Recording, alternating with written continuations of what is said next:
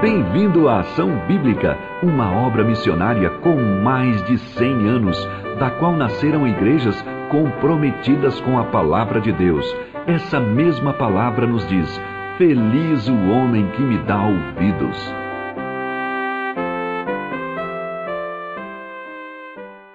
E muita gente me perguntando se eu estou nervoso hoje.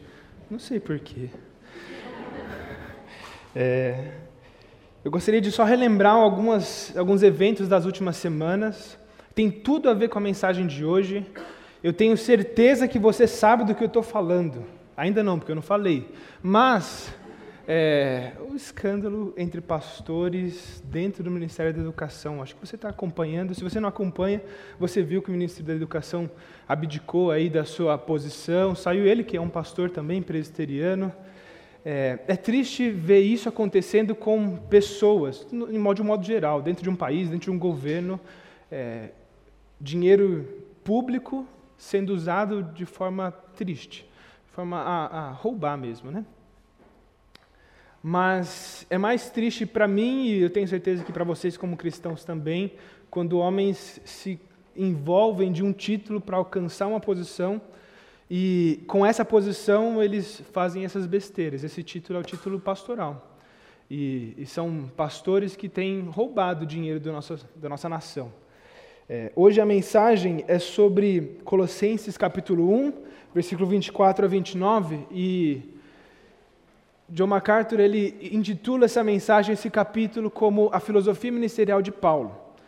É, Paulo era um, um, apóstolo, ele preparou pastores, e eu vou também me envolver dessa filosofia ministerial para trazer a minha filosofia, que é a de Paulo, então se você ler, você já aprendeu ela toda, mas também é uma forma de ensinar para nós hoje o que está acontecendo hoje.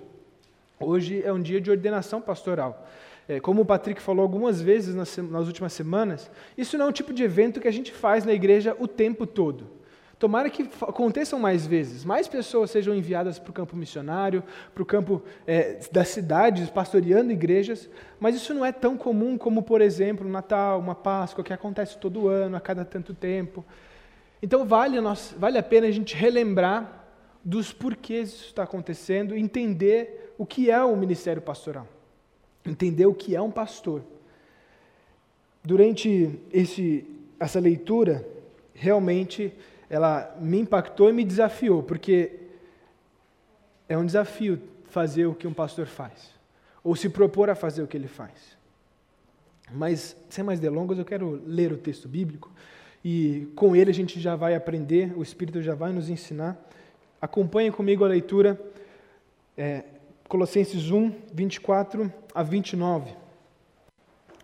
Agora me regozijo nos meus sofrimentos por vós e preencho o que resta das aflições de Cristo na minha carne a favor do seu corpo, que é a igreja, da qual me tornei ministro de acordo com a dispensação da parte de Deus que me foi confiada a vosso favor para dar pleno cumprimento à palavra de Deus o mistério que estivera oculto dos séculos e das gerações, agora todavia se manifestou aos seus santos, aos quais Deus quis dar a conhecer qual seja a riqueza da glória desse mistério entre os gentios. Isto é, Cristo em vós, a esperança da glória, o qual nós anunciamos advertindo a todo homem e ensinando a todo homem em toda a sabedoria, a fim de que apresentemos todo homem perfeito em Cristo. Para, para isso é que eu também me afadigo, esforçando-me o mais possível, segundo a sua eficácia que opera eficientemente em mim. Querido Deus, eu quero orar novamente, agradecer pela tua palavra, agradecer pela vida de Paulo que nos escreveu, escreveu aos Colossenses essa carta e que nós hoje temos a oportunidade de ler. Deus, que o seu Espírito trabalhe no nosso coração, como o Patrick orou, e que o Senhor transforme a minha vida, a vida do Patrick, a vida de cada presbítero da nossa igreja, que nós possamos, à semelhança de Paulo, servir ao Senhor, apontando para Cristo. Amém. Durante esses últimos dias, como eu disse, é, o nosso Brasil tem sido atacado em relação a esses corruptos, né? vamos chamá-los assim. Mas não é de agora, não, não, não começou assim do nada, não, não veio um pastor e falou assim: Eu sou um pastor, eu quero um cargo público, deram um cargo público, ele roubou, assim, do nada.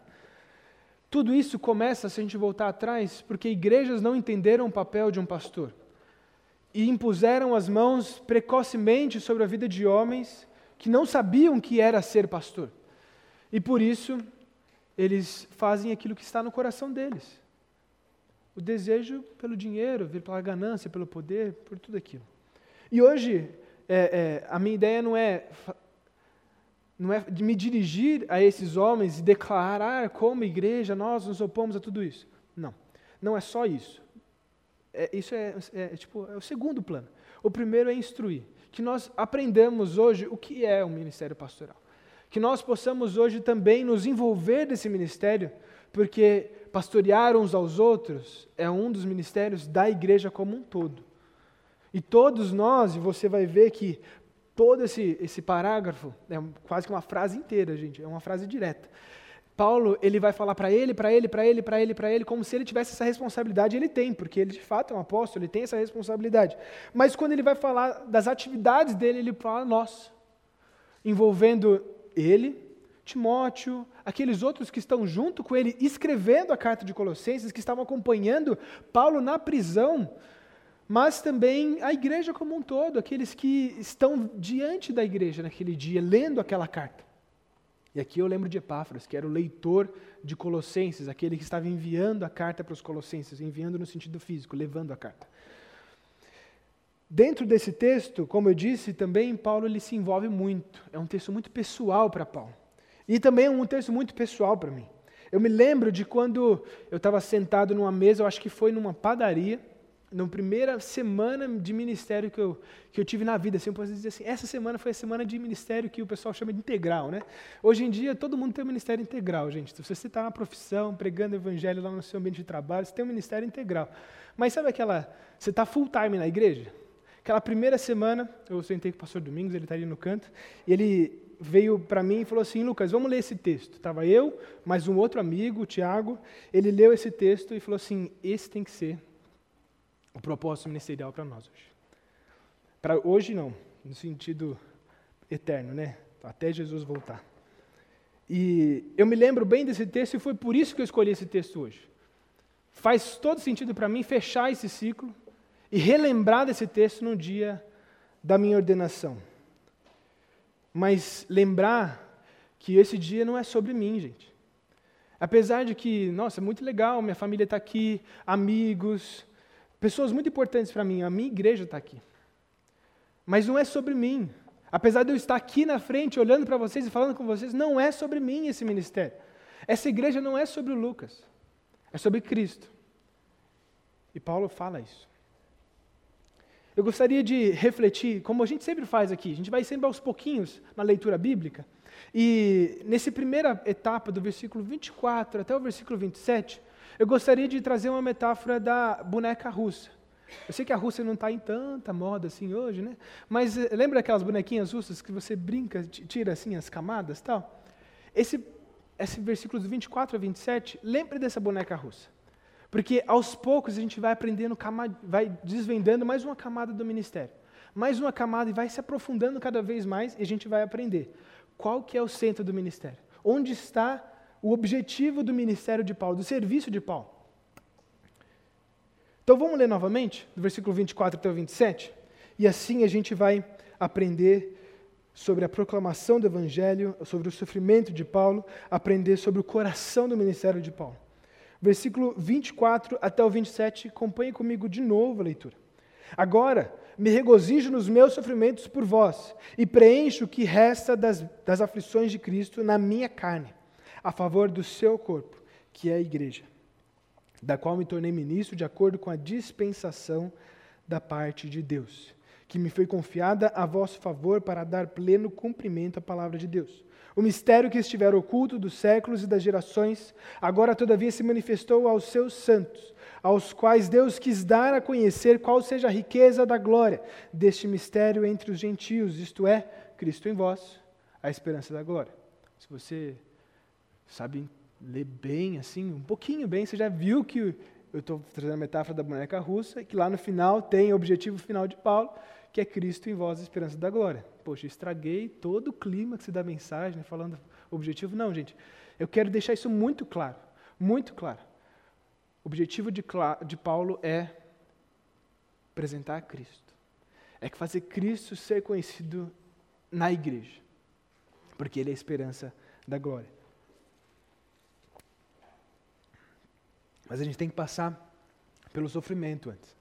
Paulo ele começa dizendo que ele se alegra nos sofrimentos por vocês, Colossenses. Ele diz: Eu me alegro por sofrer por vocês. Lembrando, Paulo está preso nesse momento, faz é, é, todo sentido a gente relembrar esse momento de Paulo, ele está cativo, sem a sua liberdade. A gente às vezes ameniza tudo isso, falando que ele está numa prisão domiciliar, mas não amenize. É, é, é doloroso o que ele passa, ser privado da sua liberdade de estar com seus irmãos e sofrer fisicamente por isso. E ele ainda afirma: preencho o que falta na minha carne das aflições de Cristo. Esse texto é um texto difícil até da gente entender e compreender, principalmente essa aflição, essa, essa afirmação que Paulo fala, fala porque talvez seja um dos, mais, um dos textos mais difíceis de Colossenses. Porque me, me leva uma pergunta, ou pode levar a cada um de nós a uma pergunta, que eu quero trazer e já respondê-la. Será que Paulo está falando que precisa completar alguma aflição de Cristo? Será que Cristo não sofreu o suficiente que Paulo agora precisa revogar para si, chamar para si, sofrer ainda um pouco mais? Não. A gente sabe que não. Mas o que essa afirmação quer dizer então? Paulo, ele está afirmando que a tendência para ele, como um servo de Deus, a tendência é o sofrimento. E isso serve para qualquer servo de Cristo. A gente sabe disso pela história, o próprio exemplo de Paulo e depois tantos outros homens e mulheres que serviram a Deus e morreram para poder pregar o evangelho. Mas ele afirma que ele vai preencher, ele não vai desistir desse serviço, mesmo diante das aflições, mesmo diante dessa tendência, até que Cristo volte. Sim, o ministério pastoral, pensando na figura agora do pastor dentro de uma igreja local, é uma figura e é um ofício, um trabalho de sofrimento. Mas é um trabalho de uma pessoa que busca isso. Ele não é masoquista, gente. O pastor Patrick não não está se punindo em casa, mas ele busca sofrer por vocês. Ele busca fazer com que Cristo seja conhecido através da vida de vocês. Ele quer pregar o evangelho para que Cristo seja conhecido na vida de vocês. Paulo faz isso e ele chama todo pastor a fazer isso. No versículo 24 ele vai falar que ele vai fazer isso no lugar de vocês, no lugar do seu corpo, que é a igreja. E aqui, apesar de Paulo estar tá falando sobre, está tá lidando com uma igreja local, ele não está fazendo referência àquela igreja local. Ele está falando sobre a igreja de uma forma geral, sobre todas as igrejas cristãs. A igreja universal, podemos dizer assim. Ele não está fazendo referência à igreja de Colosso. Por que, que eu posso dizer isso? Porque o parágrafo todo seria do versículo 24 até o capítulo 2, versículo 5. Esse seria o parágrafo todo onde Paulo termina toda a sua ideia. Mas do versículo 2 até o versículo 5, ele vai falar assim: ó, vocês viram minha filosofia ministerial de uma forma mais geral, mais ampla. Agora eu vou falar o que vocês precisam escutar, vocês, Colossenses. Então agora ele está falando de uma forma ampla. De, ele embarca aqui a igreja de Laodiceia, a igreja de Colossenses, a igreja de Éfeso e tantas outras igrejas que Paulo tinha contato naquele dia. O ministério pastoral não é um ministério é, é, explicitamente centrado na igreja local somente. O ministério pastoral também visa o crescimento do reino de Deus. Isso acontece de diversas formas. Isso acontece quando um pastor ele prepara uma ovelha, discipula, acompanha, e essa ovelha depois ela vai seguir a vida, às vezes ela muda de cidade, ela vai para outro lugar, ela vai ser missionário em outro canto. E aí nós não podemos achar assim, gente, nossa, a gente preparou tanto essa pessoa, e por favor, igreja, vocês não, não pensem desse jeito. A gente está investindo tanto nessa pessoa e agora ela vai embora. Meu, que vai embora, prega o evangelho, Anuncie Cristo onde você precisar anunciar. Nós temos um missionário que cresceu aqui na igreja, foi evangelizado aqui na igreja, foi capacitado aqui na igreja, hoje está no Amazonas. Poderia ser um bom pastor missionário aqui? Poderia. Poderia ser um bom evangelista na cidade de São Paulo? Com certeza. Vocês conhecem o Genivaldo, que habilidade ele tem de capacitar e de cativar pessoas para isso. Mas Deus o chamou e, levou, e o levou para pregar entre os ribeirinhos, ensinando o evangelho para líderes daquelas comunidades lá no Amazonas. Que benção, que benção. O ministério de Paulo, ele vai revogar aflições por conta da igreja, ele vai chamar a si, mas ele não é totalmente centrado na igreja local. Lógico que ele vai cuidar da igreja, lógico que ele vai apacentar essas ovelhas. Mas nós não podemos também ter essa mentalidade de feudo, sabe, de, de casinha, essa é a nossa casa, vamos abençoar aqui. Não, expansão do reino de Deus. É por isso que nós plantamos igreja, é por isso que nós discipulamos pessoas, é por isso que nós temos quarta-feira o encontro de capacitação, escola bíblica. Gente, nós queremos que você no seu ambiente de trabalho floresça e anuncie Cristo. Versículo 25 continua, onde Paulo ele vai afirmar agora quem ele é. Ele fala assim: Eu perdão, versículo 25, da qual me tornei ministro de acordo com a dispensação da parte de Deus que me foi confiada a vosso favor, para dar pleno cumprimento à palavra de Deus. Em outras palavras, ele, ele se tornou, ele se fez servo. Nossa revista atualizada está ministro, é, é, é, a mesma palavra, é a palavra diácono, servo. E aqui é a palavra mais simples de serviço que pode ter. Paulo, nesse momento, já era um grande líder, tá, gente? Já era conhecido, ele já ele poderia ser até é, controverso. Pedro tinha realmente uma liderança ali, de uma moda geral, na, naquele primeiro século entre os apóstolos, mas Paulo ele, ele era conhecido entre as igrejas que ele estava. Ele já estava formando pastores e líderes naquele momento. Mas ele não roga para si, ele não chama para si uma posição de autoridade sobre os líderes e sobre a igreja.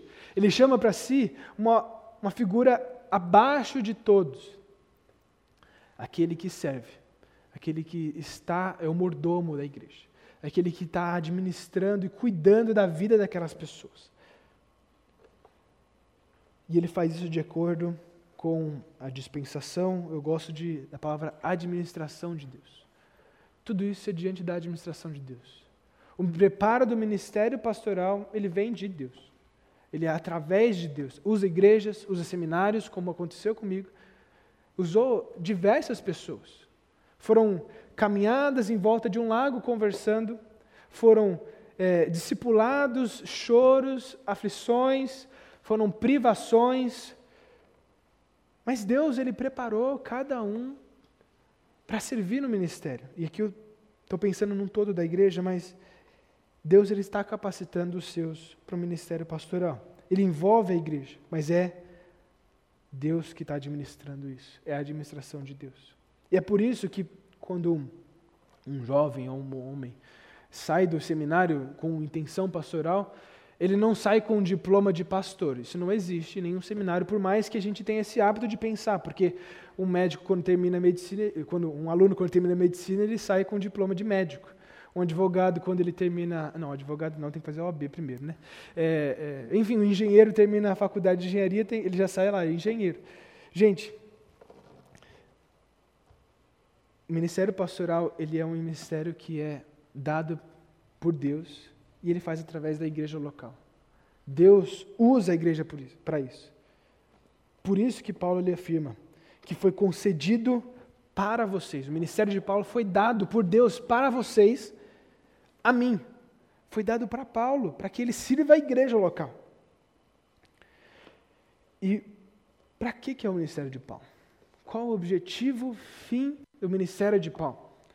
Versículo 25 no termina, termina dizendo para dar pleno cumprimento à palavra de Deus. Eu, eu traduzi da seguinte maneira: para completar o verbo de Deus. Não no sentido dar pleno cumprimento, não é não é, não é um aspecto assim, de, há algo a se completar. Não, não tem algo a se completar nesse ministério. Cristo já fez tudo de novo, já isso já está afirmado.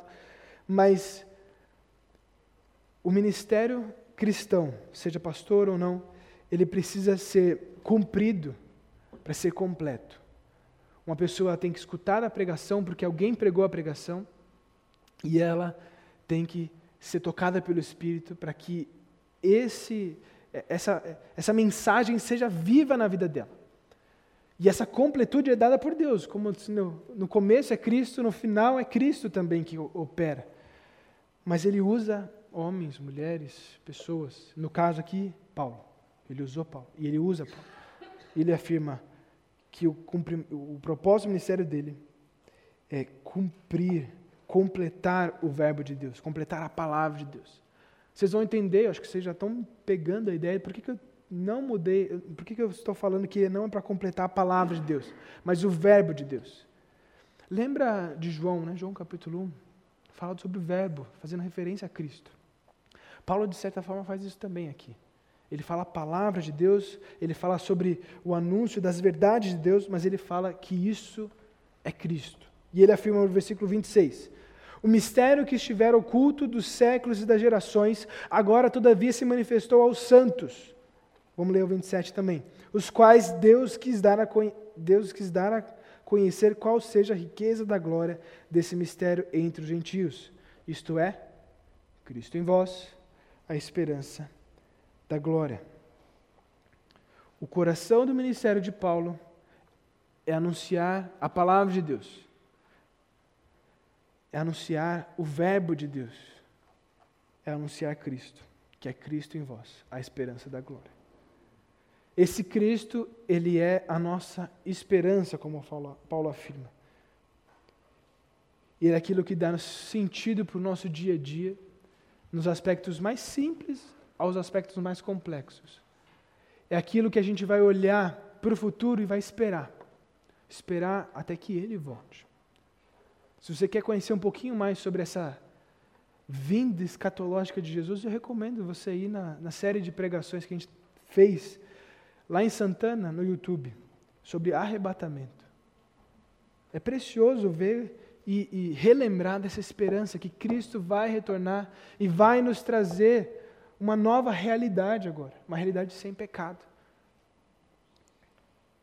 E é isso que nós vamos anunciar. É isso que nós vamos dar a conhecer, como Paulo afirma. Ele afirma e fala sobre Jesus com essa palavrinha mistério. Eu sei que os irmãos aqui da igreja vão escutar isso de novo, mas nós estamos fazendo uma série também em Efésios. E Paulo, Efésios e Colossenses são cartas assim, irmãs, né? Muito próximas, muito parecidas. E, e, se você quer conhecer um pouquinho mais sobre a perspectiva sobre o mistério de Paulo, sobre essa palavra ministério, leia Efésios capítulo 3, final do 2, início do 3, onde Paulo vai falar a mesma coisa, só que com mais tempo, com mais extensão. E ele aponta aqui, dizendo que esse mistério que estava oculto, através dos séculos e das gerações, porém foi revelado agora aos santos é Cristo Jesus sendo anunciado na vida das pessoas, é a transformação do sacrifício de Cristo que nós celebraremos na Páscoa na próxima semana. Na nossa vida. Nós temos que fazer Cristo ser conhecido entre aqueles que estão longe de nós. E ele afirma que esse mistério ele é a riqueza da glória. Esse mistério é precioso. Esse mistério tem que ser guardado às sete chaves, não no sentido de ser preso e você nunca usar. Sabe aquele tipo de joia que você guarda, assim, não, eu tenho medo de usar porque pode roubar, tal. Não, não. Você vai ter cuidado com ela, mas você vai querer expô-la, mostrá-la. Esse mistério é Cristo. E foi Deus que nos deu. E nós devemos anunciar, e esse é o objetivo de Paulo. Então lembra da boneca russa? Vamos lá, vamos recapitular.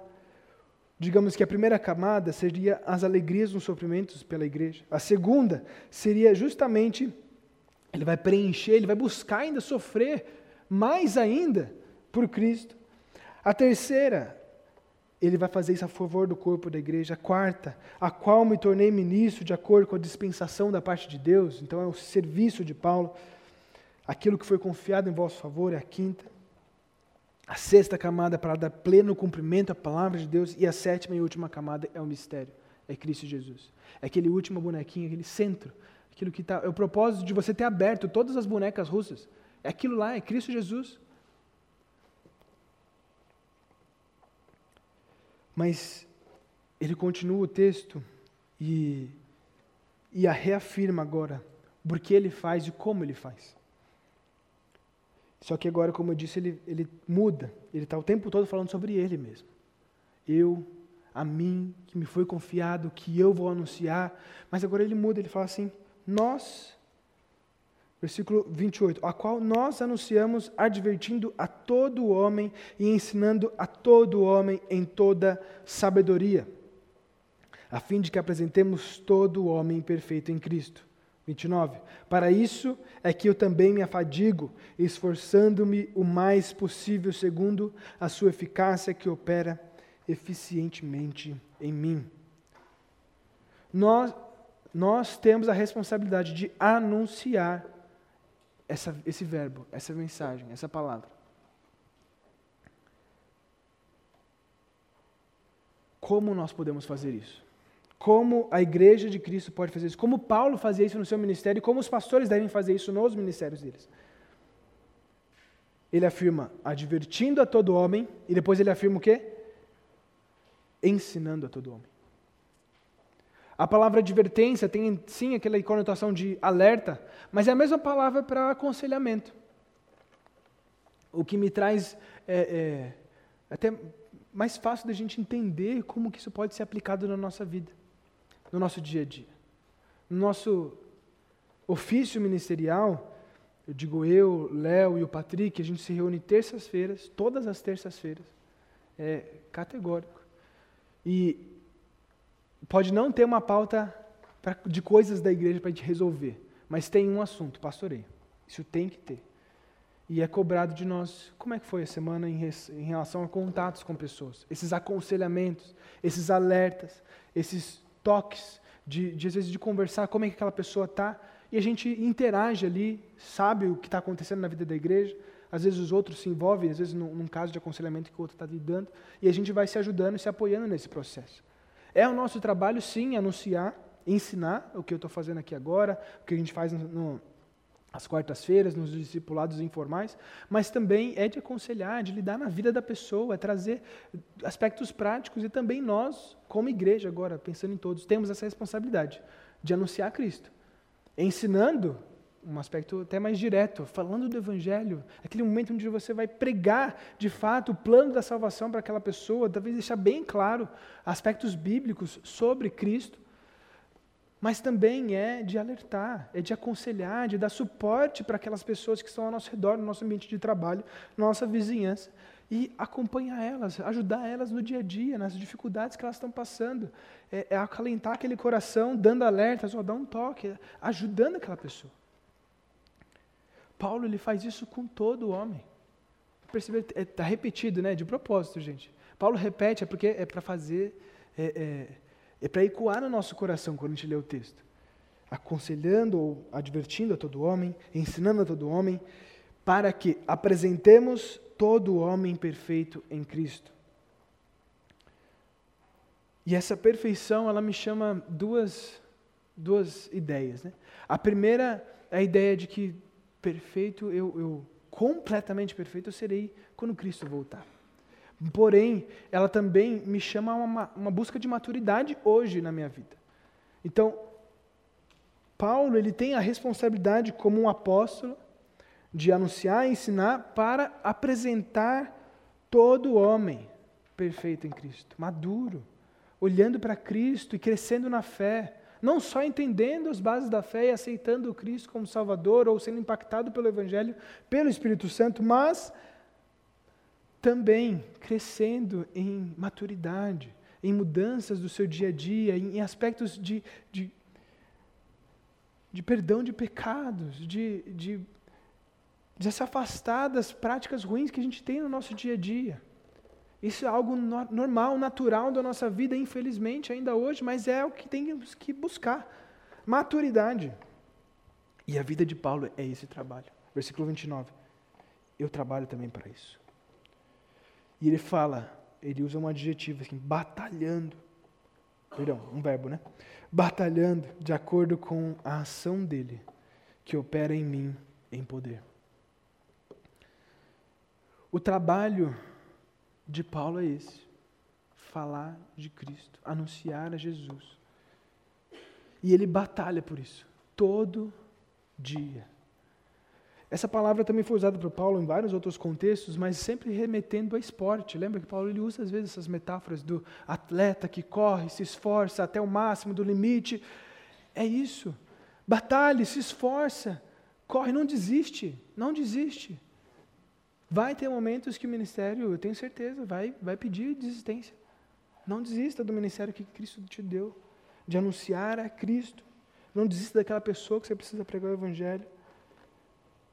Porque ele batalha de acordo com quem? De acordo com a ação dele, de Deus.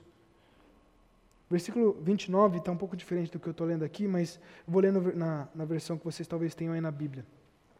Esforçando-me esforçando-me o mais possível segundo a sua eficácia que opera eficientemente em mim. Segundo a ação de Deus que opera eficientemente, a palavra eficientemente é a palavra poder. É a mesma palavra que Paulo usa em Romanos 1 para dizer e afirmar sobre o poder do Espírito na vida dele. Paulo ele só faz tudo o que ele faz porque ele foi transformado, regenerado pela graça de Cristo Jesus. Não tem outra motivação para fazer o que Paulo faz, senão porque Cristo já mudou o coração dele. Porque ele é um exemplo de uma pessoa que está crescendo na fé. Tem os seus espinhos na carne, como ele já fala, mas é alguém que está batalhando na fé. Só retomando um pouco da ilustração e também da situação que a gente tem vivenciado, por que, que nós estamos vivendo esse tempo de tantas corrupções, tantas aflições em relação ao ministério pastoral? Igrejas que não sabem o que é um pastor. Porque se lerem, lessem esse texto e compreendessem verdadeiramente, genuinamente, entenderiam esses homens não são pastores. Nós precisamos escolher pastores que vivem isso, se sacrificam pelo evangelho, não por mim, não pela minha vontade, igreja, não pela vontade daquele irmão ou outro. A igreja, o pastor não está a serviço das pessoas, está a serviço de Cristo. É para pregar a Cristo Jesus. Ele falava coisas que desagradavam a igreja, que que fazia pessoas não gostar. E muito provavelmente nesse momento aqui, não é o grande tema de Colossenses, mas haviam falsos mestres. Eles deveriam identificar um, um, quem era o, um pastor segundo esse parâmetro que Paulo dá sobre si mesmo. Sobre essa filosofia ministerial que ele tem para si. E se balizar nisso. Nós, hoje, temos também que olhar para essas situações que acontecem no nosso mundo notícias sobre pastores aqui e ali, não precisa ser no governo, tá? Estou falando às vezes de outras igrejas que roubam, não sei o quê. Quando alguém me pergunta sobre isso, vem, vem um assunto, eu falo assim, cara, esse cara não é um pastor de verdade, não é. é e eu, eu duvido um pouco sobre até a integridade da igreja como um todo, mas eu não posso dizer isso sobre todas aquelas pessoas, são muitas. Mas a responsabilidade do ministério pastoral é essa que Paulo está afirmando está não a serviço próprio, não a serviço dos outros, mas a serviço de Cristo Jesus. Não é uma tarefa fácil, mas Cristo tem me chamado para isso. Patrick perguntou um pouco ontem, na verdade, ontem ou anteontem, não lembro agora, se eu gostaria de falar alguma coisa depois da ordenação. Eu falei que não, Patrick. Tudo que eu tenho para falar está aqui. Ó. Essa é a filosofia ministerial de Paulo. Essa é a minha. Eu já tenho servido aqui na igreja, gente. Vocês me conhecem. Desde 2019, a gente está caminhando junto. Esse, esse momento aqui não é um momento centrado no Lucas. É um momento da igreja. Reconhecimento da igreja desse ministério. Que já está acontecendo.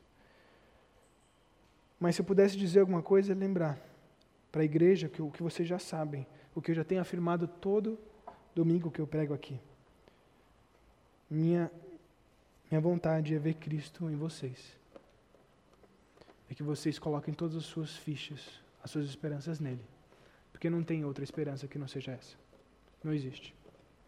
Queria chamar a equipe de louvor, eu vou orar e a gente encerra esse tempo. Logo em seguida, o Patrick já tem a palavra. Querido Deus, obrigado. Obrigado porque o Senhor é, é muito bom. O Senhor nos salva, o Senhor nos redime, o Senhor capacita essa comunidade para formar e preparar a liderança. Deus, muito obrigado por esse ministério que o Senhor tem é, colocado em mim, me dá a responsabilidade, a disciplina que Paulo tinha de batalhar, de seguir, de perseverar, anunciando Cristo Jesus para os meus irmãos, para os meus amigos. Que o Senhor me ajude nessa tarefa, eu dependo de Ti. Também peço por essa igreja, Deus, para a nossa igreja, para que o Senhor nos use para cada vez mais mostrarmos Cristo, sofrermos por Ele e também fazer Ele conhecido através das nossas vidas, através das nossas profissões. Deus, que esse tempo de ordenação possa ser um tempo de celebração nossa, um tempo onde nós vamos louvar ao Seu nome, engrandecer a Ti, porque é o Senhor que é o propósito de todo esse ofício, esse trabalho, essa função ministerial. E que o Senhor seja glorificado através da minha vida e da minha família. Em nome de Cristo. Amém.